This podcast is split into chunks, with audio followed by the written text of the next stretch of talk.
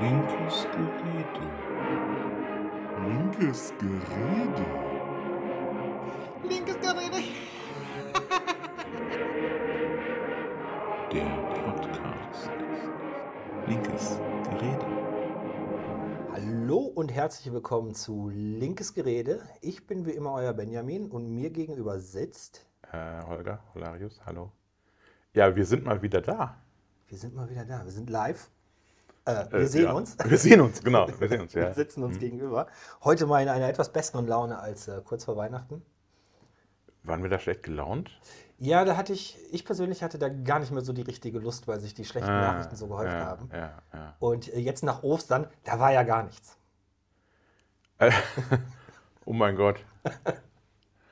Okay, nein, also, äh, ja, die Gesellschaft geht den Bach runter. Aber ansonsten ist alles gut. Ja, ja, ist schon okay. Dann liegt es vielleicht daran, dass alles draußen so herbstlich aussieht. Ja, ja, ja, es fängt jetzt an zu grünen und so. Es ist hübsch. Hast du nicht das Gefühl, dass es auch ein bisschen zu spät kommt? Also die Temperaturen sind schon relativ hoch. Wenn ich jetzt so mit dem Hund draußen spazieren gehe, sehe ich immer nur so sattgrüne Wiesen, aber herbstliche Bäume. Ich denke, irgendwas passt da nicht zusammen. Ist so warm und dann Nee, diese Optik. das, das ist normal. Das ist normal. Also, ähm, das wird jetzt bei den ersten zwei richtig warmen Tagen wird das explodieren. Dann ist das. Und dann sterbe ich an, an Pollen und dann ist alles gut. Es soll jetzt auch ein neues, neues Medikament geben für äh, Allergiker. Ja, ich muss mir das auch noch besorgen, ja. Ja, gut, dann haben wir das Wichtigste jetzt auch schon durch. Ja, genau.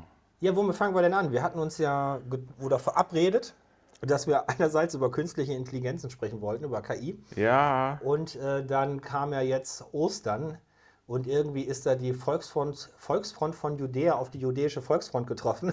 Mhm, Die haben sich gezofft. Womit, womit möchtest du anfangen? ja. Ich glaube, du bist so voll mit Volksfront und so weiter. Du musst das jetzt loswerden und du musst da jetzt drüber sprechen. Wir könnten es auch als Kapitel nennen, äh, der Tod der Partei Die Linke. Ja, das wäre durchaus ein passender Name. Ähm, oder wie mache ich mich selber äh, irrelevant? Das, das, das Schräge ist, dass ich genau dieses Thema schon bei einer anderen Partei, aus der ich auch ausgetreten bin, hatte. Vielleicht habe ich ja sogar meinen Text bei dir abgeschrieben und einfach nur Das kann, das kann gut sein. Muss ich mal tief in, meine, in, in die äh, Annalen meines Blogs kommen. Dann wird das über die, über die Piraten genauso unterstehen wie bei dir jetzt über die Linke. Das ist Dann Nein, kopiere ich ein nach, bisschen unterschiedlich. kopiere ich im Nachhinein in deinen Blog, mache bei mir andere Farben dran und fertig. Dann Genau, das. genau. Viel weniger Nein, Arbeit. kannst du einfach sagen, hier, äh, ChatGPT, schreib mir das mal, den Brot der Linken. Nee, ey, jetzt habe ich mir so viel Mühe gegeben, Ach so, einen eigenen ja. Ja. klaren Faden zu finden. Dann lasse ich das kein, keine KI übernehmen. Okay. Ja, worüber reden wir eigentlich? Wir reden über natürlich über die Ostermärsche, ähm, die zu Ostern gewesen sind und dass die Partei immer versucht hat, im Vorhinein sich von Rechtsesoterikern abzugrenzen und hat in ihre Aufrufe ähm, reingeschrieben, ganz präsent, entweder unten im Text oder ganz oben im Text bei den Aufrufen, dass sie nichts mit Nazis zu tun haben wollen, dass Verschwörungsesoterik, Verschwörungsgläubige und Esoteriker nicht willkommen sind. Und dann war aber der Inhalt zum Veranstaltungscharakter so geschrieben, dass sich natürlich Nazis und Verschwörungsgläubige und Esoteriker eingeladen fühlen. Und dann standen die Gruppen da und man hat ähm, selbst von der Partei organisierte oder wo Redner von der Partei gewesen sind, auf konkurrierenden Veranstaltungen, immer gesagt, geht nicht zu den anderen, das sind die Bösen. Ähm, und, aber inhaltlich haben die sich halt nichts getan. So, und wir hatten auf Twitter vor den Ostermärschen, äh, gab es einen Tweet, dass, dass du geschrieben hast, dass die äh, Partei schwere Probleme hat. Und zwar, dass die äh, Rechtsextreme, Rechtsextremismus, nicht, nein. Ähm, okay, dass sie Was habe ich geschrieben? Oh mein Gott. rassistische, rassistische Dinge nicht, nicht ausgrenzt, dass sie Rassismus selbst unterstützt durch Nicht-Ausgrenzen. Und dann habe ich dir auf Twitter geschrieben, das ist nicht das Problem der Linken, sondern das ist nur ein Symptom. Ähm, ich glaube, wir haben wir haben viele, viele Dinge, äh, die da zusammenkommen. Äh, mich hat nur wirklich äh, in der letzten Zeit, also als ich bei der Linken irgendwann mal zugekommen bin, ähm, habe ich mich sehr gefreut, unter einer, Antifa-Flagge zu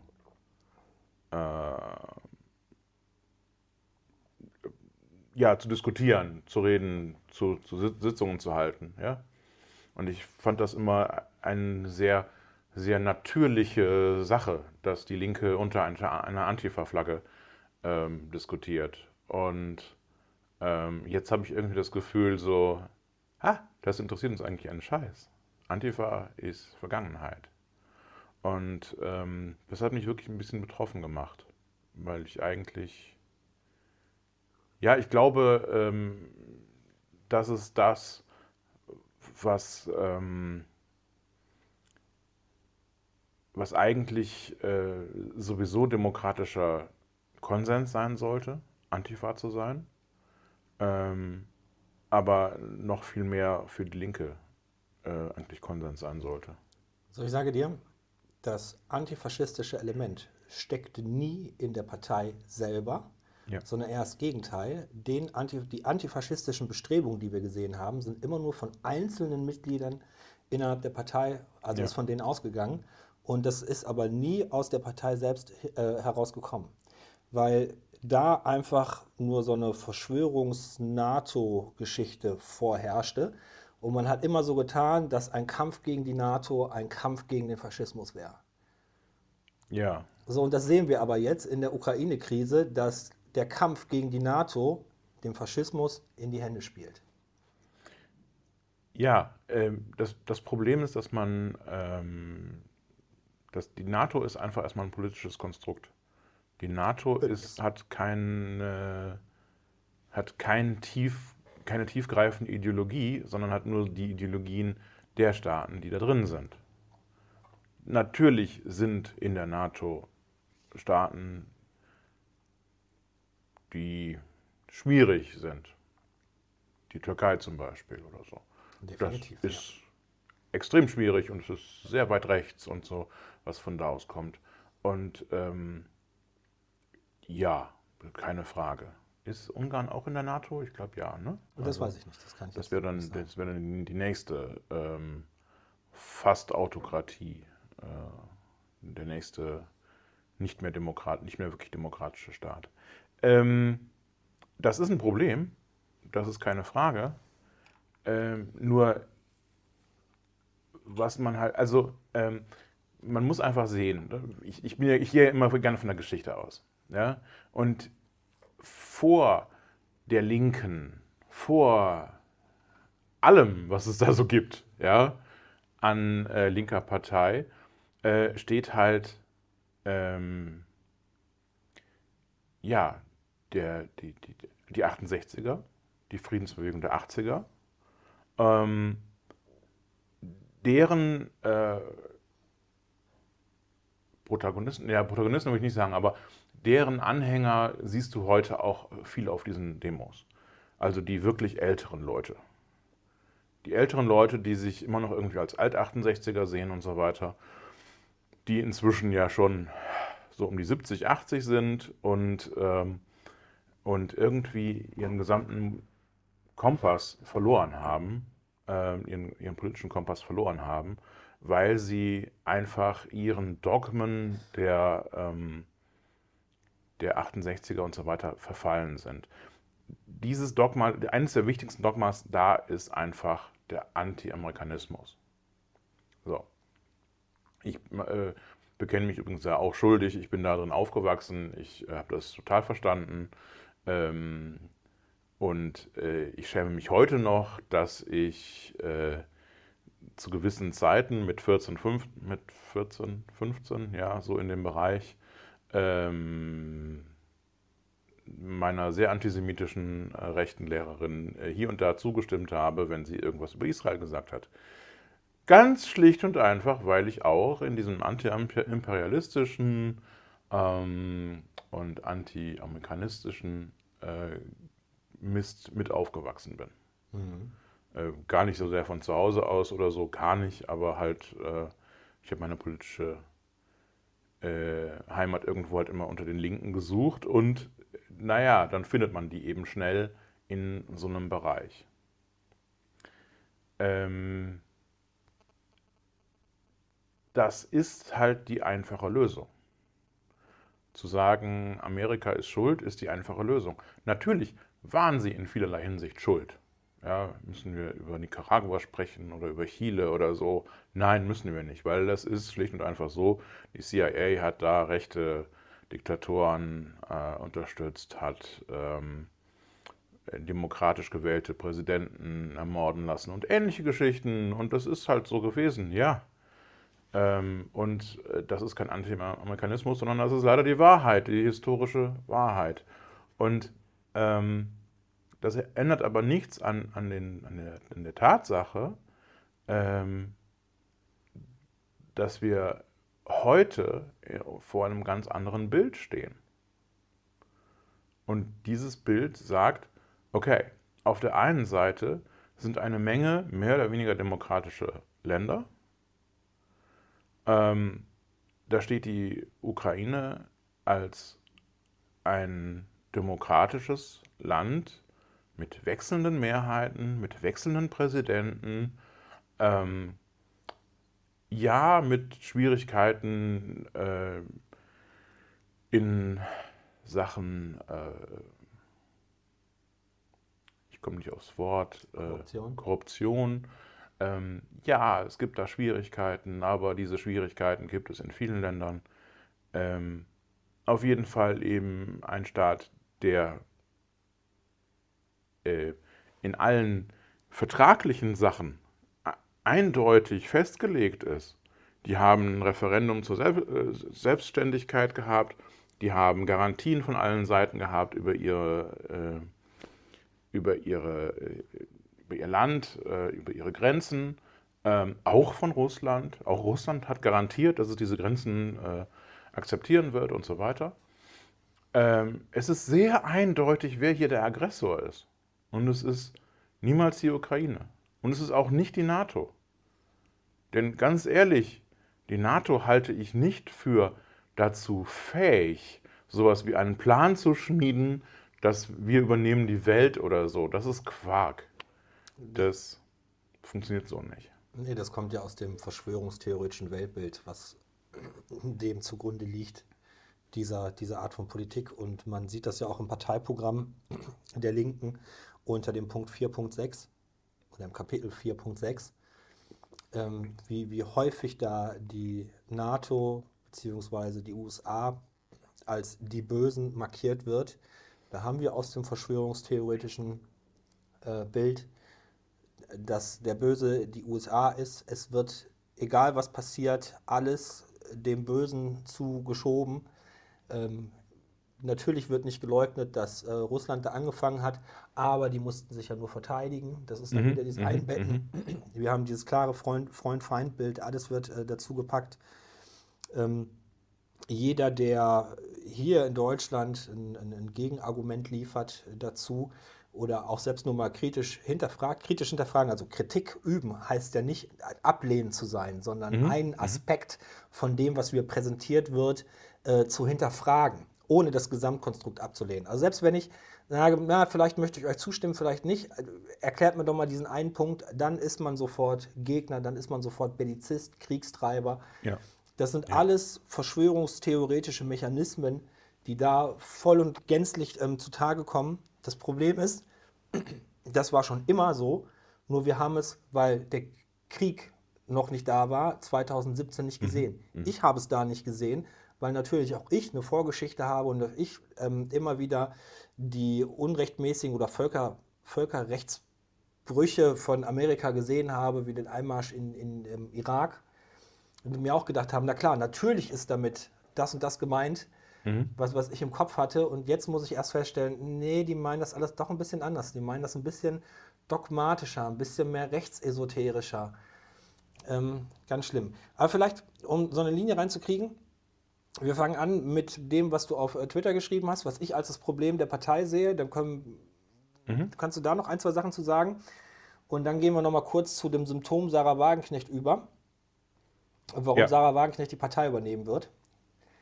Und dann sind wir mit dem Themenbereich auch schon durch. Ich versuche mich zu beeilen, dass wir in 30 Sekunden damit fertig sind. Unwahrscheinlich, ja. Das, Pro- du hast ja gesagt, äh, das Problem ist, äh, in der Partei sind Rassisten, Sexisten, Ableismus ist, äh, herrscht. Und Äh, An An Antisemitismus ist, muss, Antisemitismus. muss man ganz klar. Ähm, ja, ähm, das ist so, auch gerade weil äh, der ukrainische Präsident auch noch Jude ist, ähm, stürzt man sich da ja besonders gerne drauf, offensichtlich. Das ist immer wieder erschreckend.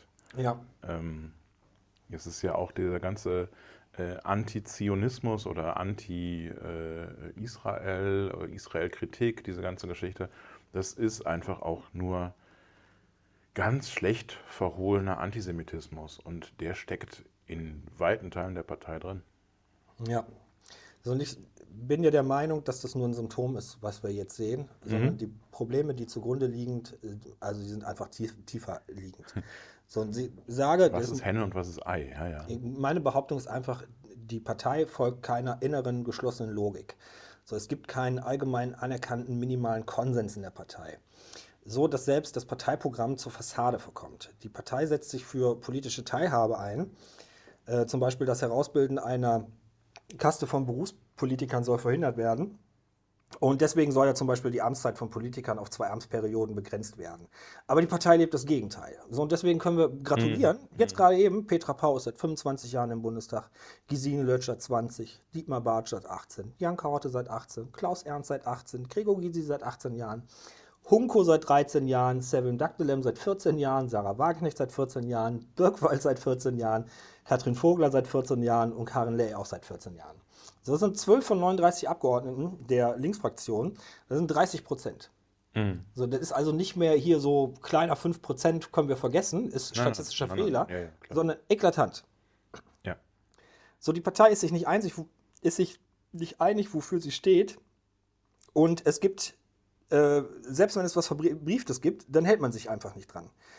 So sind ganz viele Abgeordnete über zwei Amtszeiten im Bundestag.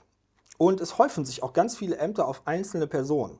So vermeintlich kann jeder machen, was er will, denn in der Partei haben sich keine Werte und Normen und Leitplanken herausgebildet. Dabei sind sie existenziell.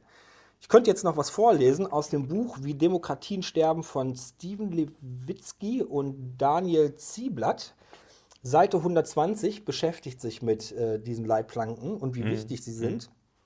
Aber ich lasse das jetzt mal, damit wir schnell äh, durch das Thema durchkommen. So, stattdessen werden aber willkürlich Hürden und Barrieren aufgebaut und diese kennen wir dann als Sexismus, Rassismus, Klassismus und Ableismus. So, und in diesen tausend kleinen äh, Mikroaggressionen oder mit diesen tausend kleinen Mikroaggressionen äh, wird den Mitgliedern der Weg versperrt. Äh, und es gibt keine Leitplanken, die einen Aufschrei äh, hervorrufen und äh, das verhindern. Ähm, und deswegen können dann auch basisdemokratische Mechanismen einfach abgeschwächt werden, in denen zum Beispiel Einladungen zu Kreisparteitagen nicht mehr per Post rausgeschickt werden, sondern es wird einfach über die Köpfe der abwesenden Mitglieder hinweg bestimmt, wir machen das jetzt per E-Mail und dann sollen sich die anderen mal drum kümmern, wie sie die Einladung zu den Kreispartei, äh, Kreisparteitagen kriegen. So, Basisdemokratie wird geschwächt, kein Störz. Äh, und das ist auch alles überhaupt gar nicht wichtig für die, weil man steht ja vermeintlich auf der richtigen Seite. TM. So. Mit, den Gedanken in, mit dem Gedanken im Herzen, dass man stets nur das Gute will, fühlt man sich moralisch und ethisch anderen Positionen äh, überlegen. So, und jede Kritik an der Position wird zu einem Angriff gegen das Gute umgedeutet. Und so schützt man sich selbst vor Selbstreflexion und vor einer kritischen Analyse der eigenen ähm, Position. So gepflegt werden dabei nur Dogmen und Leitbilder und Weltan Weltanschauungen, welche von Tatsachen vollkommen befreit sind und nur noch zu Identifikation taugen. So stabile politische Haltung kannst du mit faktenfreien Meinungen aber nicht entwickeln. So erwünscht ist alles, was das eigene Weltbild stärkt und nicht in Frage stellt. Der Rest wird im Lager der Feinde verordnet. Die parteiinterne Meinungsbildung übernimmt Funktionsweisen aus, den, aus der Verschwörungsszene und bietet Verschwörungsmythen selbst Vorschub. Wer sich selbst verortet durch ein Bekenntnis zum Mythos A oder B, kommt weiter. Durch Implikation grenzt man so, grenzt man sich so automatisch ab von den eigenen Genossinnen, die zu Gegnern werden. So, und so kommt es zustande, und das ist ja selber ja passiert, dass ein junger Genosse sich bewirbt für den Kreistag auf Listenplatz 1 und meint, es braucht keine Schutzräume für von Gewalt betroffene Menschen, das ist nicht links, wir brauchen Frauenhäuser. So, euer Antrag war zwar ein bisschen anders formuliert, aber wenn man das zusammenfassen möchte, kurz möglich, dann ist genau das, was gesagt wurde. Scheiß auf Schutzräume, Frauenhäuser. Und dann auch noch wird gesagt, das wäre nicht links. So, diese Aussage wurde frenetisch gefeiert und somit wurde er dann auch aufgestellt auf Listenplatz 1. So, und später folgte dann auch noch die Wahl zum stellvertretenden Landessprecher Nordrhein-Westfalen. So willkürlich wird definiert, wer oder was links ist. Gräben werden dadurch auf, ausgehoben zum Sichern des eigenen Parteien, deren Vorwärtskommen. Die Abgrenzung nach innen wird breitenwirksam. Während man nach außen immer mehr offen für alles und jeden wird, der die eigenen Dogmen, Legenden und Mythen vertritt. Wer nach allen Seiten offen ist, ist nicht ganz dicht. So kommt es, dass Einladungen zu Demonstrationen und anderen Veranstaltungen einen Disclaimer standardmäßig benötigen, Nazis sind unerwünscht.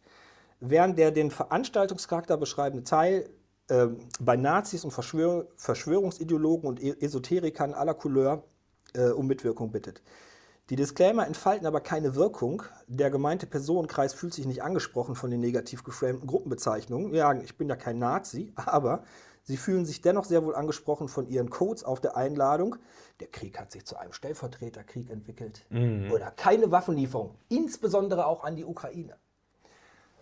Ähm, Insbesondere? ja, habe ich gesehen. Beson Wow. Besonders nicht an die Ukraine. Wow. Wow. So, das war in Köln der Aufruf äh, zum 25.02. Also an dem gleichen Tag, wo die Wagenknecht-Demo stattfand, fand parallel von der, von der evangelischen Tante. Dieser, die mit Alkohol am Steuer da rausgeschmissen wurde. Äh, Käsmann. Käsmann, genau, die Käsmann-Demo, wo gesagt wurde, das war die gute. Das war die gute Demo. In Berlin war Kacke, die gute von der Käsmann. Und da stand dann drauf, keine Waffenlieferung, im Besonderen nicht an die Ukraine. So, aber jeder weiß, der auf der Einladung äh, liest, da hat sich ein Stellvertreterkrieg entwickelt. Eigentlich verteidigt sich Russland äh, doch nur gegen die NATO. Wow. So, und dadurch werden Disclaimer und Abgrenzung, nein, die Disclaimer und Abgrenzung der Rechts wird so auch nur zur Fassade. Parteiprogramm Fassade, Abgrenzung Fassade, alles Fassade. Er hat mich jetzt ein bisschen über, überfahren. Ne? Ich meine, ich hatte das vorher schon gelesen, was du da geschrieben hast. Trotzdem. Ähm, einfach mal so mal, mal vorgelesen hier, mich platt gemacht. Ja. Hm. Ähm, also einerseits glaube ich, das liegt. äh, Ich bin ja immer der Geschichtsmensch. Ne? Ich Ja. ähm, hau hier nochmal geschichtsmäßig Pazifismus raus Ja, macht das. der ist ähm, sehr, sehr, sehr, ähm, ja, also ich glaube einfach, dass sich ein deutscher Pazifismus irgendwann gebildet hat äh, nach dem Zweiten Weltkrieg aus sehr guten Begründungen. Denn zwei Weltkriege sind von Deutschland ausgegangen und ähm, sich da, und dann, dann zu sagen, okay, äh, von deutschem Boden darf kein Krieg mehr ausgehen, äh, ist sehr sinnvoll. Ähm, wenn wir nicht gleichzeitig ähm, große Waffenindustrien hätten, dann wäre das alles ein bisschen, re- ähm, ja, dann hätten wir dieses Problem heute nicht.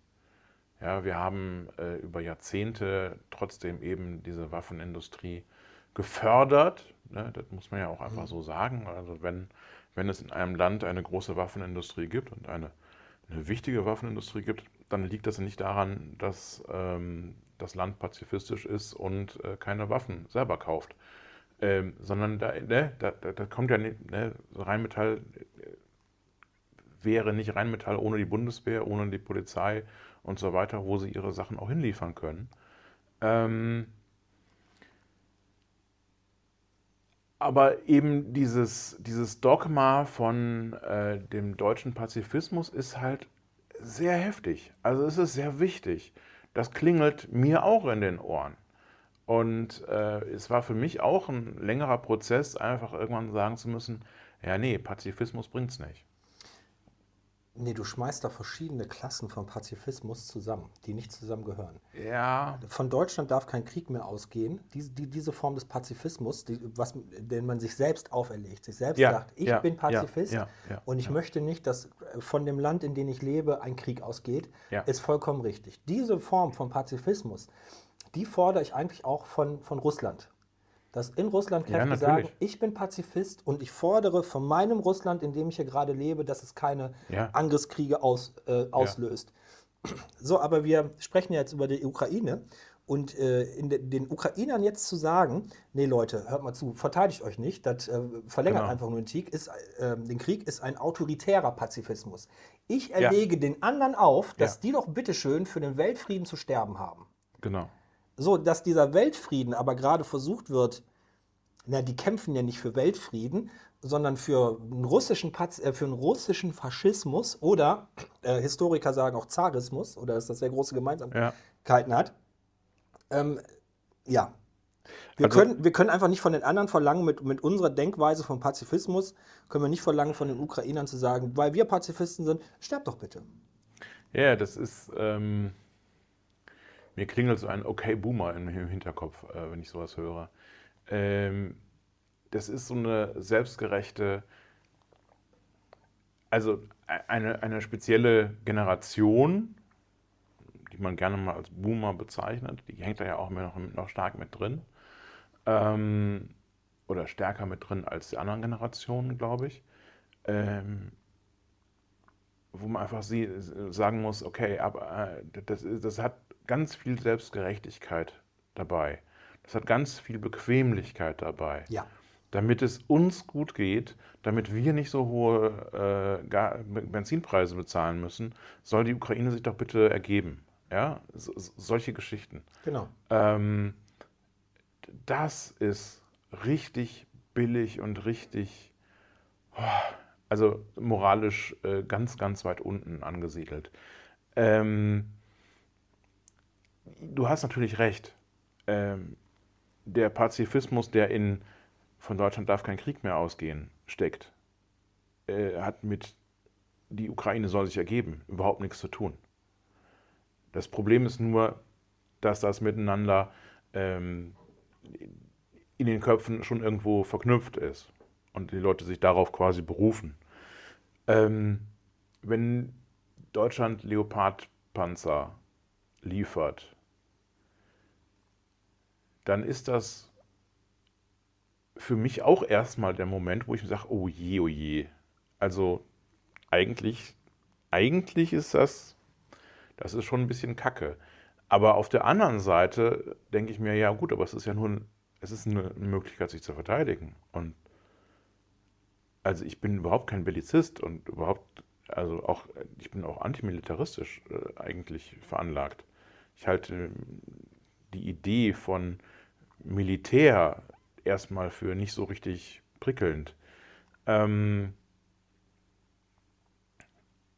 und ich ha- habe große Schwierigkeiten mit Teilen der Bundeswehr und so weiter und so weiter. Aber ähm, auf der anderen Seite, wenn wir aus der Geschichte gelernt haben, dass wir aus Deutschland kein Krieg mehr aus, aus von Deutschland kein Krieg mehr ausgehen darf, dann muss man aus der, aus der gleichen Geschichte auch verstehen, was 1944 und 45 passiert ist. Nämlich, dass mehr oder weniger die ganze Welt sich aufgemacht hat, um Hitler zu stoppen, um die Nazis zu stoppen, um Deutschland zu stoppen, um die Shoah zu stoppen. Und jetzt ist es vollkommen richtig zu sagen, du kannst Hitler und Putin nicht vergleichen. Das ist prinzipiell erstmal richtig. Hitler bzw. die Nazis, die Shoah, das ist alles erstmal singulär und das ist nicht einfach so mit anderen Sachen vergleichbar. So etwas hat es in der Geschichte in einer ähnlichen Art nicht gegeben. Nicht, wobei es einige schon versucht haben, näher dran zu kommen. Ähm, und ich sage auch nicht, Putin ist der neue Hitler, weil das keinen Sinn macht. Putin ist der neue Putin. Das ist das Problem. Putin ist selber ein zumindest faschistoider, aber eigentlich doch ziemlich offen faschistischer, äh,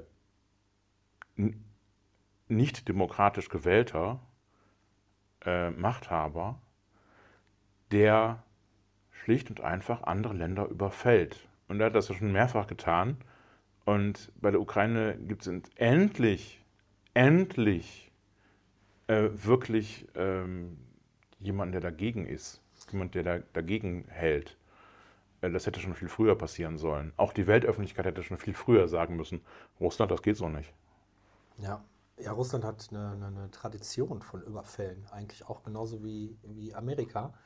Ähm, ich habe das nur nie so gesehen und äh, Russland hat ja auch eine kol kolonialistische Tradition, jetzt zwar keine Kolonien in Afrika, aber halt auf, auf dem eurasischen Kontinent. Ja, klar. Also, und ja. Guck mal in die, in die Mongolei oder so. Genau. Wo man ich hatte jetzt sowas. Uiguren? Uiguren? Ah, ne, das war anders. Aber okay. Ja, ähm, ja, also äh, die, die Mongolei, wo man, wo man auch die äh, Religion unterdrückt hat und ähnliche Geschichten und äh, eigentlich die ganze Kultur versucht zu, zerstören und so. Das ist ja alles ähm, auch von der Sowjetunion oder von Russland ausgegangen. Äh, ja, sowas, ja, natürlich.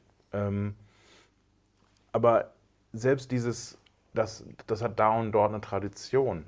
Selbst das finde ich immer schwierig, weil. Ähm, ich sage nicht, dass das was Gutes ist. Ne? Also, das ist einfach nur eine Tradition, ohne zu sagen, äh, nein, ich, weitermachen. Ich, ich meine, ich, nein, nein, nein, so habe ich das auch nicht verstanden. Gut. Ich, ich meine, ähm, ich finde es immer problematisch, wenn man sagt, ja, äh, die Russen haben das ja schon immer so gemacht, die sind immer die Bösen. Nein, nein, das ist Quatsch. Ähm, ich habe ja nichts gegen die Russen an sich. Äh, ich habe ja nichts gegen das Land oder was auch immer. Äh, überhaupt nicht. Ja, das Problem ist Putin. Das Problem ist diese Regierung. Das Problem ist, dass sie Krieg führen gegen andere Länder und andere Länder übernehmen wollen, ohne dass es dafür in irgendeiner Weise einen Grund gibt. Also keinen keinen moralischen Grund oder so. Ja. ja. Ähm, das ist ja mein Problem. Das Problem äh, ist nicht, ähm, ja, Russland ist schon immer so gewesen. Ja, dann musst du auch sagen, ja gut, aber die Briten sind auch schon immer so gewesen und die Amerikaner sind schon immer so gewesen und ach. Nein, was ich mit den wir vor allen Dingen, wir vor allen Dingen sind schon immer so gewesen. Was, was ich mit den Traditionen meinte, ist, dass äh, Putin schreibt seit 20 Jahren äh, Leitartikel für irgendwelche Zeitungen. Und seit 20 Jahren beruft sich Putin aber auf die Tradition, die, die Russland ja, hat. Ja, ja, und ja, das ist das Problem. Dadurch, werden, dadurch werden Traditionen zum Problem, weil, Russ, weil Putin nicht mit diesen Traditionen brechen will. Ja. So, aber ähm, wir werden sicherlich noch ein paar Mal äh, die Chance haben, über Russland zu sprechen, zumindest noch ein, zwei Mal. Ähm, jetzt, nachdem ich äh, meine Sichtweise über die Kernprobleme der Linken gesprochen habe, kommen wir zu der Causa Sarah Wagenknecht, würde ich sagen. Mhm, okay. Und dazu werde ich euch jetzt, äh, liebe Zuhörerinnen, nichts vorlesen, weil ich habe ein kleines ähm, linkes Gerede extra aufgenommen und das ist schon veröffentlicht. Ihr könnt hier pausieren und euch die letzte Folge anhören. Die geht 10 Minuten, 10 Minuten oder 11 Minuten mit Intro und Outro.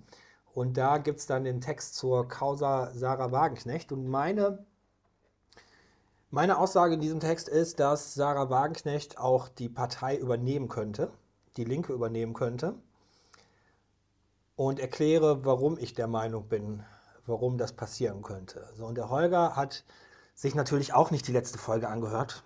Schade. Ich habe sie gelesen. Ich hab sie gelesen. Er, hatte, er hat den Text gelesen und deswegen können wir darüber noch kurz sprechen. So, meine Meinung ist aber zu sagen, also es gibt ein Kernproblem innerhalb der Linken, darüber haben wir gerade gesprochen, fehlende Leitplanken, äh, Gräbenbildung innerhalb der Partei, sich nach innen mehr abgrenzen, der Feind kommt von innen, äh, es gibt so einen verschwörungstheoretischen Unterbau, und nach außen ist man offen für alles. Und Sarah Wagenknecht selber ist nur auch ein weiteres Symptom für die, für, für die ganze Problematik. Mhm. Mhm. Ähm. So, Wagenknecht könnte die Partei übernehmen. Also, ja. Ja. Ich glaube, äh, ich habe ja eben gesagt, ich habe die ganze Geschichte schon mal mit den Piraten mitgemacht. Ähm, ich glaube, ähm, es sind inzwischen eine ganze Menge ähm, progressiver äh, emanzipatorischer, antifaschistischer Linker aus der Partei ausgetreten. Ähm, ich glaube, dass es irgendwann den Punkt gibt, wie es bei den Piraten auch war, ähm, dass diese Stimmen einfach verstummen irgendwann. Ähm, mit dem Unterschied, dass die Piraten, äh, was davon übrig geblieben ist und was heute völlig irrelevant ist, äh, es tut mir leid, äh, liebe Piraten, ähm, zumal äh, der NRW-Chef äh, ein guter Bekannter von mir ist. Äh, es tut mir echt leid. Ähm, ich, ich sehe halt, da war es halt so, ja, am Ende waren nur noch die mehr oder weniger bürgerlichen äh, Piraten da, die ganzen progressiven Stimmen wurden ausgedünnt. Äh, damit wurde die Partei irrelevant und das ist sie heute auch. Es gibt immer noch ein paar äh, Leute, die da äh, was machen und, und immer noch Ideen äh, bringen und so weiter und so weiter, aber es ist einfach alles nicht mehr, nicht mehr wichtig. Ähm, ich glaube, da war es aber nie so problematisch, wie es jetzt bei der Linken ist. Denn bei der Linken sehe ich immer mehr eine, eine Verschiebung, ähm, gerade in den, in den westlichen äh, Bundesländern, glaube ich. Bin ich mir nicht, allerdings nicht ganz sicher. Ähm, eine, eine, Verschiebung, ähm, dass man sich immer weiter von, ja, auch wieder den progressiven, den antifaschistischen Ideen wegbewegt. Und ähm, dass diese ganzen verschwörungstheoretischen Geschichten überhand nehmen. Und die sind deutlich, deutlich destruktiver als die schlicht und einfach langweiligen bürgerlichen Piraten. Sondern hier haben wir einen Anknüpfpunkt für Querfront und so weiter. Und das finde ich deutlich unangenehmer und deutlich schwieriger ähm, als jetzt äh, ja, eine Partei, die sich sozusagen einfach selber ins Ausschießt. Die Linke könnte unter Wagenknecht, also als eine Wagenknecht-Partei, durchaus nochmal ähm, eine gewisse, aber dann sicherlich unrühmliche Relevanz bekommen. Also das Problem, was ich einfach sehe, sage es jetzt mal so frei raus, das werden jetzt einige unserer Zuhörerinnen vom Stuhl fallen.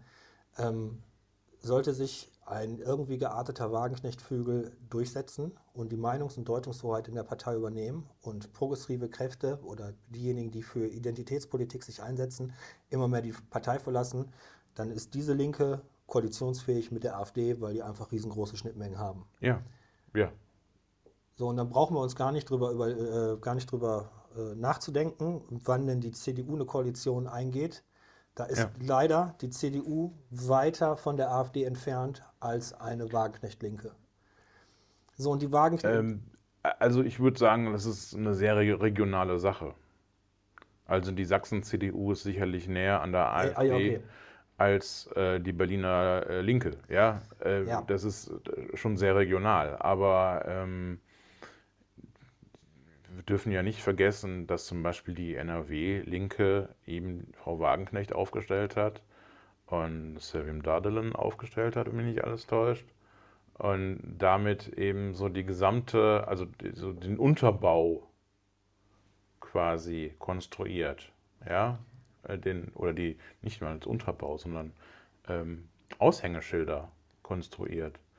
Und ähm, ich sehe auch ich sehe keine prominente Figur in NRW, die da nicht zugehört, die da nicht mitmacht. Also wir, Aber ich kenne mich auch nicht so genug, genug aus in der Partei. Also wir tun immer so, als ob sich das entwickelt hätte jetzt erst ist es irgendwie gekommen. Nein, das, das war schon immer da. Ich habe es auch in dem Text geschrieben, ne? stoppen, letzte Folge hören. Mhm. Sarah Wagenknecht ist Gründungsmitglied von mhm. der Partei Die Linke. Ist von, von Anfang an mit dabei, das aufzubauen. Das, das war schon immer da. Ja. Das ist nur nie so zur Geltung gekommen, weil wir noch nie so den Ukraine-Krieg hatten. Jetzt halt. Genau. Äh, zum ersten Mal, wo wir als, westlichen, als, als westliche Welt äh, versuchen, äh, Russland Paroli zu bieten. Äh, jetzt erst kommt das durch. Und wir merken auch jetzt, dass die progressive Linke kaum Output hatte. Alles war geprägt von Wagenknecht oder rund um Wagenknecht. Und jetzt merken wir erst den verschwörungsmythologischen Unterbau dieses. Das, das war schon immer eine verschwörungsmythologische Ähm, Partei, ja. die die ganze Zeit versucht hat, die progressive Linke wegzuputschen. Ich, ja, ja, Wegzuboxen. ja, Nicht ja, ja, ja, boxen. ja, ja, ja, ja. So, und übrig Ähm, bleibt als, als Opfer dieses Kampfes äh, der soziale äh, Bereich. So, und die Linke hatte drei Pfeiler, nämlich außenpolitische Antikriegs äh, für Frieden mit dem verschwörungsmythologischen Unterbau. Der nächste Pfeiler, die identitätspolitischen äh, Dinge, freie Entfaltung, mehr äh, liberale Haltung gegenüber den Menschen, dass sie sich freier ausleben können Mhm, und so diesen sozialen Bereich. Und das, den einzigen, auf den man sich verlassen kann, der einzige Pfeiler ist noch so diese Sozialpolitik, aber das ist alleine nicht mehr tragfähig für eine gesamte Partei. Mhm. So, und damit ist Linke einfach im Arsch. Ähm, ja, also ich glaube, das große Problem ist, ähm, und das hat man vielleicht auch einfach unterschätzt, das habe ich sicherlich unterschätzt, ähm, ist das Problem Außenpolitik. Also, für mich persönlich war Außenpolitik nie besonders interessant. Ich finde Außenpolitik ein, ja, das ist nichts, womit ich im Normalfall Menschen helfen kann. Das ist nichts, wo ich direkt viel einwirken kann. Also habe ich mich damit nie besonders beschäftigt. Und ich glaube, es geht vielen so. Gerade im progressiven Bereich. Gerade, du sagst Identität, das finde ich immer so ein bisschen schwierig, das Wort, Ja, weil das gerne auch von Rechten so, so äh, ablehnend benutzt wird und so. es ist halt nun mal das Problem, ähm, was, was sich auftut äh, durch das, Buch, das letzte Buch von Sarah Wagenknecht, wo ja wirklich der Kampf Identitätspolitik gegen äh, ja, Sozialpolitik ja, ja, für die genau. eigene, das Nationalsozialistische, was Sarah Wagenknecht da loslässt. Also die Idee ist im Prinzip, also das, was ich eben meine, ist, äh, das Wort Identitätspolitik ist Ja. so geprägt worden von rechten Kreisen, ja. Äh, um äh, queere Politik, ähm, emanzipatorische Politik in so eine Schublade zu stecken. Ah, Wir unterhalten uns hier Ja. gerade über, über linke Sachen, also da bleibt auch nichts. Wir Ja. müssen uns mit, mit rechten Begriffen rumschlagen, Ja, weil wir über die Linke sprechen. Ja, die, die ja, mit, ja. Wo Sarah Wagenknecht die mit geprägt hat. Ne? Also da finde ich es eben, deswegen benutze ich diesen, diesen Begriff nicht. Ja, ich weiß, ja. Ähm, ich habe mich da auch dran abgearbeitet. Ich finde es auch alles schwierig, aber äh, egal. Auf jeden Fall, ähm, ich glaube, dass es in diesem Bereich häufig so eine Sache gewesen, über die man nicht groß nachgedacht hat. Man hat auch gesagt, okay, also ne, es gibt immer, man muss immer gucken, es gibt immer äh, auf beiden Seiten Arschlöcher und äh, das ist auch in vielen Bereichen äh, sehr eindeutig, kann man sagen, ja, äh, ähm, selbst im Nahostkonflikt kann man noch halbwegs begründet sagen, ja, auf der einen Seite hast du eben die Islamofaschisten von der Hamas und auf der anderen Seite eine sehr stark rechtsgerichtete äh, israelische Regierung. Eigentlich eigentlich sind beide Seiten scheiße.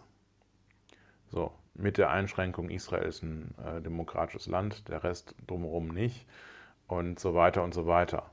Und nein, wir reden jetzt nicht mehr über äh, das, die, die Frage, ob Israel existieren darf oder nicht.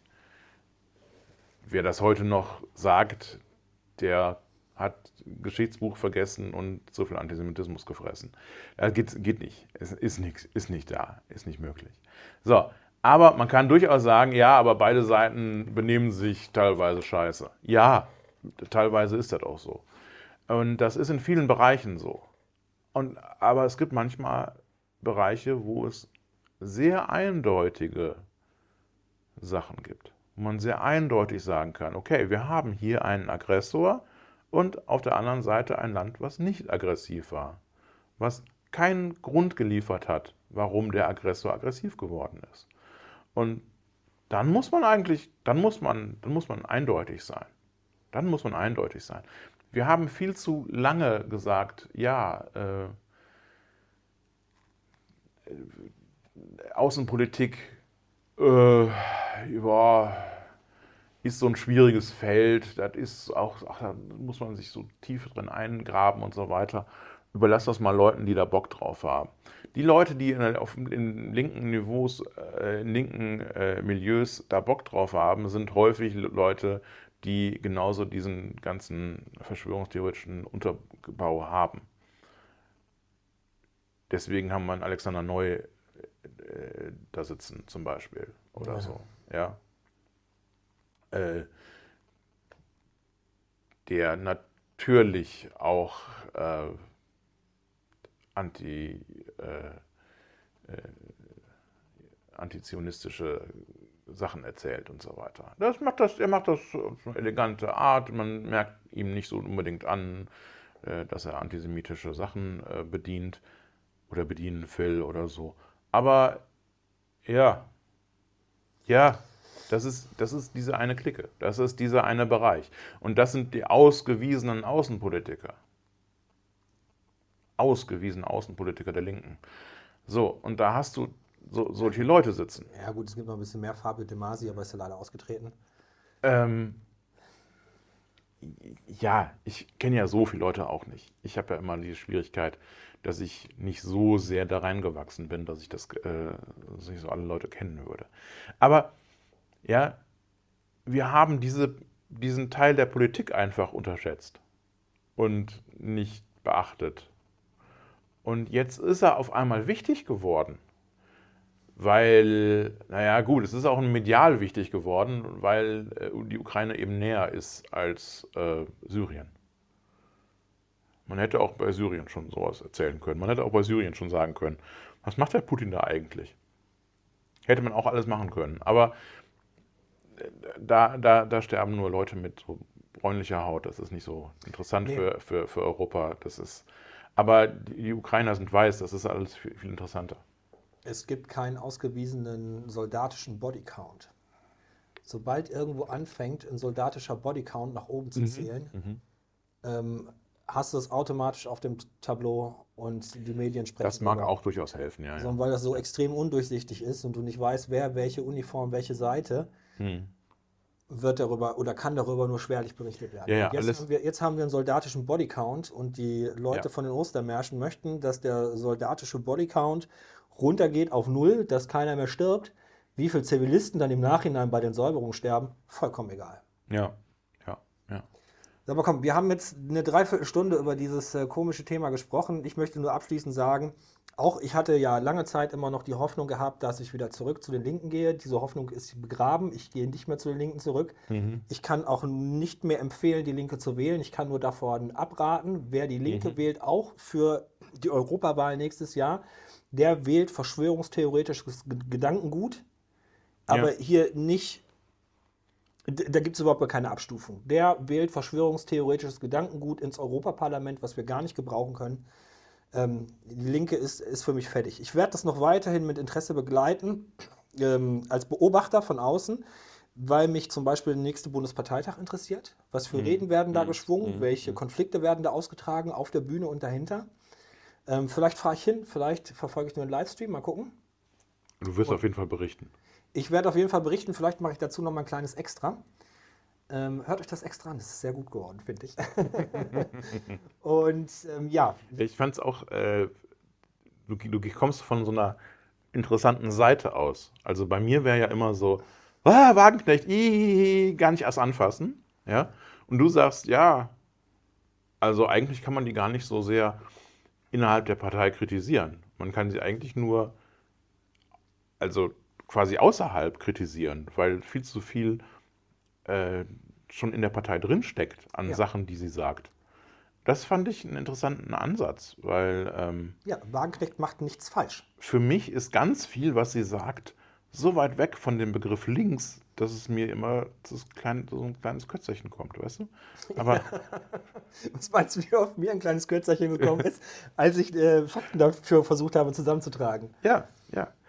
Äh, und äh, deswegen, also ja, es ist wirklich schwierig. Es ist wirklich. Ich, ich fand das auch äh, einen interessanten Ansatz. Also das hätte ich, hätte ich so nicht, nie gewählt. Aber das, ist, das liegt daran, dass, dass du länger in der Partei warst und dich in der Partei besser auskennst. Ähm, das, äh, ja. Vielleicht als kleinen Hintergrund noch. Als ich mit, als Kreisgeschäftsführer aufgehört habe, habe ich mit den Gedanken gespielt, mich für die Landesschiedskommission der Partei zu bewerben. Und ich hatte eine Bewerbungsrede dafür geschrieben oder eine Mhm. Bewerbung dafür geschrieben, die hast du ja auch noch äh, korrigiert und gegengelesen. Mhm, mhm. Aber zu dem Zeitpunkt, wo ich hätte einreichen müssen, bin ich leider ins Krankenhaus gekommen, deswegen ist es nie dazu gekommen. Aber ich habe mich natürlich im Vorfeld der Bewerbung mit den Schiedskommissionen auseinandergesetzt. Wie funktionieren die? Was Mhm. sind da so für Maßstäbe? Und das habe ich jetzt ein bisschen herangezogen. Ja. Weil ja auch auf Twitter immer wieder gesagt wird, nein, es gibt weiche Leitplanken. Wo ich natürlich auch bezweifle, dass es die weichen Leitplanken gibt. Aber selbst wenn es weiche Leitplanken geben würde, dann kannst du nicht jemanden aus der Partei ausschließen, ohne dass du ruckzuck im Bereich der Willkür bist, Ja, weil weiche Leitplanken einfach nicht so belastbar sind. also ähm, ich weiß das auch nur aus, aus den Erfahrungen ähm, der Piraten, die immer wieder versucht haben, einzelne Mitglieder aus der Partei zu werfen, die äh, deutlich rechtes Gedankengut zum Beispiel gebracht haben und so. Ähm, und es war unfassbar schwer. Ja. Es war unfassbar schwer, weil einfach, ja, weil einfach ähm, eine Präambel einer Partei, ähm, das Grundsatzprogramm einer Partei, das muss einfach eine, ganze Menge von Event Eventualitäten ermöglichen. Es muss einigermaßen weich sein. Weil sonst, hey, du willst mehr als 15 Leute haben deu- deutschlandweit, die da zustimmen. Ja, ja. Ja, das ist das erste Problem, weil man muss ja, niemand wird in einer Partei sein und sagen, alles, was die Partei sagt, ist richtig. Niemand, niemals. Ähm, deswegen muss da auch ein bisschen was schwammig drin sein und so. Ähm, ich glaube nicht, dass Frau Wagenknecht von ihrem Denken her links ist. Und von daher sollte sie in einer Partei, die die Linke heißt, keinen, keinen Platz haben. Aber das hat nichts mit der Realität zu tun. Und du hast die Realität beschrieben, nämlich gesagt, okay, schauen wir doch mal, was wir an Partei da haben und was wir an Programm und so weiter haben. Und da passt sie rein. Und das bedeutet nicht, dass Frau Wagenknecht aus der Partei geworfen werden muss, sondern das bedeutet, dass die Partei einfach keine Zukunft hat. Das bedeutet, dass die Partei einfach an sich nicht links genannt werden kann und sollte und das wir sie auch nicht brauchen. Also ich würde schon Chancen sehen, dass sich die Partei an gewissen Stellschrauben ändern könnte, so dass ähm, man leichter mit dem Problem Wagenknecht oder äh, Menschen gleichen Geistes umgehen kann und die eventuell auch aus der Partei ausschließen kann. Nur da müsste man so krass an die eigene Identität, an die eigene Grundlage der Partei gehen, dass am Ende wenig von dem übrig bleibt, was wir heute sehen, was wir bei den Ostermärschen gesehen haben. Aber Ja. das könnte sich dann äh, eine linke Partei im europäischen Maßstab gesehen sogar dann, dann auch nennen. Also es Ja, gibt natürlich. Ansatzpunkte, da, da müsste man aber schnell rangehen, damit die Partei nicht zu schnell, nicht äh, zu sehr an Bedeutung verliert. Ja, Weil eine 1,5% Partei oder weiß ich nicht, 100.000 Stimmen Partei Ja. hat einfach keine Relevanz mehr, zieht auch keine Leute an. Und das heißt, die ersten Ansätze müssten ja beim nächsten Bundesparteitag spätestens da sein. Es müssen ja vorher Anträge gestellt werden bis zum geht nicht mehr. Ist auch noch lustig. Die Partei hofft ja gerade auf eine Anti-Wagenknecht. Und dann fighten sich Anti-Wagenknecht und Wagenknecht Marvel-mäßig auf dem Bundesparteitag. Das ist ja gerade so der Wunsch. Weil als ich das Ja. angesprochen habe auf Twitter, ne, habe ich immer nur die Rückmeldung bekommen, ja, dann schreib du doch die Anträge. Ich sage, nee Leute, ich bin nicht mehr im, ich bin nicht mehr in der Partei. Und eigentlich müsste jeder die Anträge schreiben. Mhm, Nicht ja. nur einer. ja. Und ähm, es müsste eine breite Bewegung in der Partei geben. Ja. die sich sehr eindeutig positioniert. Und das sehe ich nicht. Ähm, ich glaube eher, also ich, ich sehe so, man muss ja immer so, so sagen, ja, so äh, Zukunftsvoraussagen sind immer schwierig, muss man ganz klar sagen. Ich sehe zwei Wege. Der eine Weg ist, wir sehen, wie die Linke in den Umfragen weiter und weiter schrumpft, Mhm. was sie momentan ja auch tut. Ähm, und das wird dazu führen, dass es, das ist jetzt der ganz optimistische Weg, dass es ähm, eine Neuerung gibt, dass ähm, ein Parteitag oder was weiß ich, eine große Klausur von ein paar hundert Leuten, die ernsthaft was ändern wollen, hingeht und ein, ein neues Grundsatzprogramm schreibt und da stimmen dann alle zu und finden und alle sind glücklich. Und dann, dann wird die Linke wieder interessant. So, das, das ist der ganz optimistische Pa- Part. Ähm, die anderen beiden Möglichkeiten sind, äh, Wagenknecht Flügel übernimmt. Und ich sehe das durchaus als Möglichkeit, das hast du ja auch gesagt. Und die letzte Möglichkeit ist, es gibt eine neue Wagenknecht-Partei und die Linke als zweite Partei. Die Wagenknecht geht raus, und, aber das wird sie nicht machen. Das hat sie ja angedroht. Darüber wurde ja auch spekuliert. Aber seien wir mal ganz ehrlich, sie hat ja mit dieser, mit dieser Großdemonstration jetzt nicht gerade hunderttausende Menschen erreicht, sondern eher so 12.000, 15.000. Ja gut, die da waren, vielleicht hat sie die doppelte Menge nochmal von zu Hause erreicht. Ja, aber ich sag mal, wie, wie viel waren da? Sie hat von 50.000 gesprochen. Die Polizei hat von 13.000. Ja, so. Also, das ist schon Trumpsche Verhältnis so, an, Ja, ja. an äh, Overstating. Ähm, und es ist auch so der Versuch, über äh, die Emma-Turfs und so weiter, so eine, so ein, das ist ja auch wieder Querfrontgebiet, ne? Ähm, dass man da irgendwie Leute zusammenbringt und yay, äh, das ist genau der gleiche, das, wie dieser, wie hieß das, Aufbruch oder auf, Äh, ja, Aufbruch. auf, Aufstehen? Aufstehen, aufstehen. Wie Aufstehen. Das war ja auch ein Versuch, ein, ein, eine, eine Wagenknecht-Partei oder eine Wagenknecht-Bewegung quasi äh, anzufachen. Ähm, ich habe das Gefühl, beides ist völlig versackt. Mhm. Und eigentlich, eigentlich wäre der, der einzige ver verständliche und, und sinnvolle Move als Partei jetzt zu sagen, wir trennen uns von dem ganzen Scheiß. Das wäre mein erstes Ding gewesen. Ja. Ähm, ich befürchte aber, das wird, das wird man nicht hinbekommen und deswegen wird man untergehen. Mit Wagenknecht. Ähm, und sie wird nicht aus der Partei austreten und sie wird nicht die andere Partei gründen, weil sie weiß ganz genau, die Aufstehen-Partei wird ungefähr, äh, weiß nicht, wird Eine Äh, 0,5 Prozent. 0,5 eine 0,5 Prozent Partei werden. Ähm, und ähm, wird vor allen Dingen die Alten aus der Partei äh, mitziehen. Wenn überhaupt. Es ist ja noch nicht mal sichergestellt, dass alle, die jetzt sich den Inhalten äh, zugeneigt fühlen, dann auch automatisch mitwechseln. Ja, Dann hast du den, den, das, das Kruppzeug in, in beiden Parteien. In beiden Parteien verursacht das nur Ärger. ja, ja. Also ich glaube, ähm, äh, ich glaube, wir müssen neu anfangen. Ich glaube, ich glaube, das einzige Sinnvolle ist, äh, dass man sagt, okay, machen wir einfach eine neue linke Partei.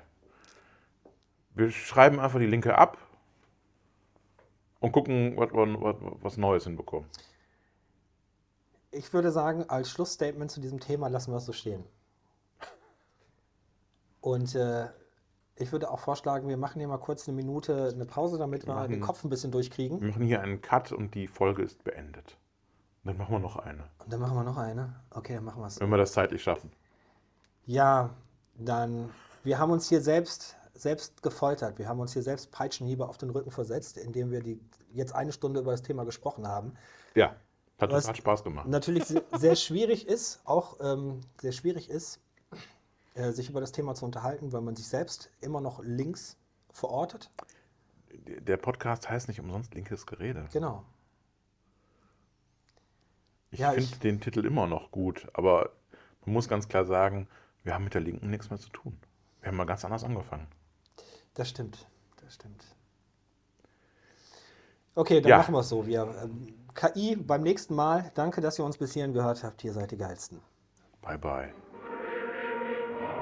Das war Linkes Gerede, der Podcast. Aber gut, dass wir drüber gesprochen haben, ne?